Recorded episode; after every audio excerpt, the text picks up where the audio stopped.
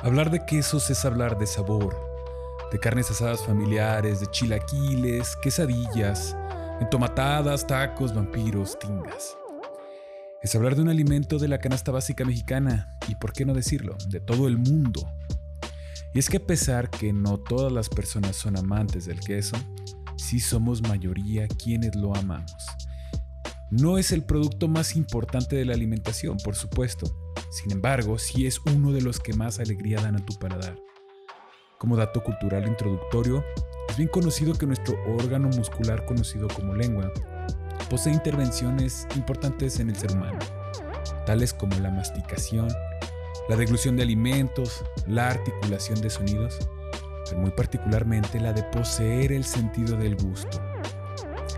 Hasta el año 1908 solo se conocían cuatro distintos tipos de sabores que poseían los alimentos. Dulce, salado, amargo y ácido. Es precisamente en este año que el científico Kikunae Ikeda, profesor de la Universidad Imperial de Tokio, descubrió que el glutamato era el responsable de lo delicioso del caldo de alga kombu Observó que el sabor del caldo de pescado de kombu era distinto de los sabores ya conocidos y lo denominó umami, vocablo japonés que significa sabroso. Como seres humanos, nuestra primera experiencia con el sabor umami es ingiriendo leche materna. Por tanto, no es de extrañar que un producto lácteo como el queso sea uno de los alimentos ricos en sabor umami, ya que la principal característica para encontrar este sabor es que pues los alimentos poseen altas cantidades del ya mencionado glutamato. En el caso de los quesos que son fermentados y añejados, el sabor es más concentrado y es por ello que es tan valorado en la gastronomía.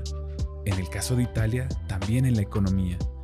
Son tantos los tipos de queso que se ha gestado una cata específica para este alimento y por supuesto profesionales para ello. Tal oficio se le conoce como fromelier. Según la página web de El Financiero, el queso de México está viviendo en estos momentos incrementos en los precios que no se habían visto desde 1997. Este agosto de 2022 tuvo el crecimiento más fuerte en 25 años, es decir, 22.3% anual. A pesar de esto, pues el amor del queso y por el queso no siempre va a encontrar un límite en la cartera, ya que hay personas que pagan más de 160 pesos mexicanos a la semana por un kilo de este producto dependiendo en la región en la que estés.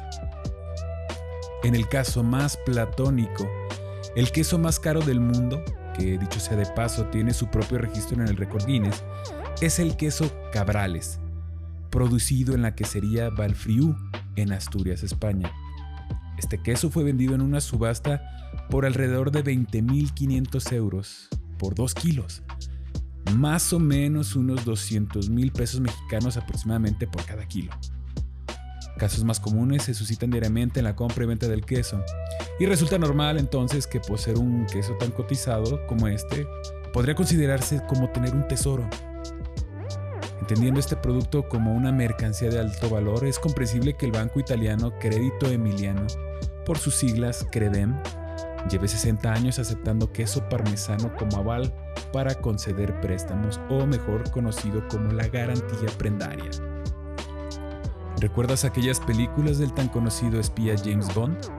Donde para infiltrarse a la guarida del enemigo en turno debía burlar puertas blindadas, cámaras de seguridad, guardias centinelas. Pues consideremos que el agente 007 necesitaría mucha ayuda del departamento Q para poder infiltrarse a la bóveda del Credem donde no se protege oro, no se protege diamantes, ni siquiera el mismísimo Golden Eye, sino queso parmesano. Por supuesto que la estrategia de crédito emiliano para poder aceptar queso como garantía prendaria no sale de una broma pesada ni de las extravagancias de los mediterráneos. Por el contrario, el banco acepta ruedas de queso como garantía, pues es un negocio financieramente seguro. Según la revista de la Organización Mundial de la Propiedad Intelectual por sus siglas OMPI, el parmigiano reggiano, mejor conocido en América Latina como parmesano, es denominado el rey de los quesos. Dicta la historia que se originó en monasterios benedictinos y cistercienses, como mencionamos en el episodio anterior, toda mercancía relevante en la economía es objetivo de falsificadores e imitadores. Por ello, el consorcio del Parmigiano Reggiano, fundado en 1934, adoptó medidas jurídicas para proteger la denominación de origen. En alguna ocasión has comprado un queso y en su empaque dice queso tipo tal o queso imitación a cual. Bueno, esto es porque no poseen el permiso para utilizar las denominaciones ya que no se producen en el lugar de origen, ni se utilizan los productos ni los procesos vinculados al nombre. Podemos considerar que la estrategia de la imitación puede resultar bastante lucrativa. Los motivos para elegir una estrategia tan peculiar pues son bastante interesantes a pesar que no son totalmente bien vistos por los consumidores. Por enlistar el primero, las empresas al limitar evitan gastos de innovación y desarrollo, es decir, evaden gastar dinero en generar un nuevo producto, un nuevo servicio, una nueva forma de realizar las cosas. Como segundo punto, evitan la introducción al mercado, pues innovar requiere impulsar con mucha publicidad y ser bastante tenaces para convencer a los futuros consumidores. Como tercer punto, el imitador es consciente del alcance del producto imitado, a modo de establecer prudentemente su producción y por tanto poder estimar sus ventas. Como mencionamos en el episodio anterior, el queso parmesano tomó tanta relevancia en la economía que llegó al punto de ser imitado y peor aún falsificado. Y esta es la etapa o el grado más oscuro de las imitaciones, la falsificación. Ahora, por muy extraño que se escuche, tenemos que hacernos esta pregunta. ¿Qué motivaría a otros productores a imitar un queso? El parmigiano reggiano es un producto vigente, totalmente necesario para la gastronomía italiana. Es famosa y demandada en todo el globo terráqueo. Evidentemente el queso parmesano es imprescindible para pizzas y pastas, y con el permiso del queso mozzarella es tanta su versatilidad que no se limita a la cocina italiana. Tal como los bienes raíces, este queso mantiene su precio en el tiempo y su valor incrementa al envejecer, puesto que su sabor también aumenta. Son estos mismos criterios que Crédito Emiliano toma al aceptar ruedas de queso como aval para préstamos, aunque el principal motivo es promover la producción local y mantener una tradición y patrimonio cultural italiano.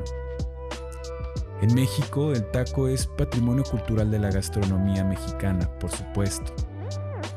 Aunque a diferencia del queso, estos no se conservan con el paso del tiempo. Sin embargo, sí sucede con otros productos insignia de México, como el tequila, el mezcal, el pulque. Y a la fecha, bueno, yo no conozco de institución financiera alguna que acepte tales productos como parte de garantía prendaria. Como mencioné, la estrategia de imitar puede resultar viable para quienes desean mejorar, ya que los resultados pues ya han sido arrojados. Por tanto, pueden analizarse.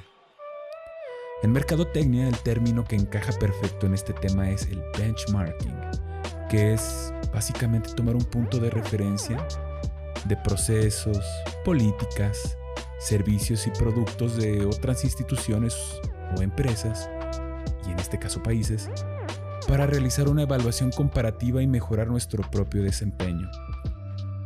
Incorporar estas prácticas nativas de la mercadotecnia a los sectores públicos y financieros, y también, ¿por qué no, los industriales, fomentarían una cultura de constante renovación para la mejora continua. Solo hace falta mantener humildad y mente abierta. ¿Cuál es tu opinión? Yo dejo a tu criterio si las decisiones políticas o privadas en México deberían utilizar el caso de Credem como punto de referencia para favorecer la producción nacional.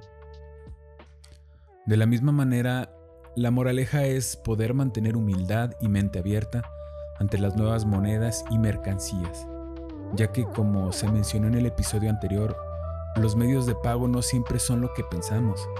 Sabemos que resulta un poco difícil entender que una imagen digital pueda valer miles de pesos o que pueda recibir un pago con una moneda que está en el metaverso. Sin embargo, los aztecas usaban el cacao como moneda y Crédito Emiliano acepta ruedas de queso como garantía prendaria.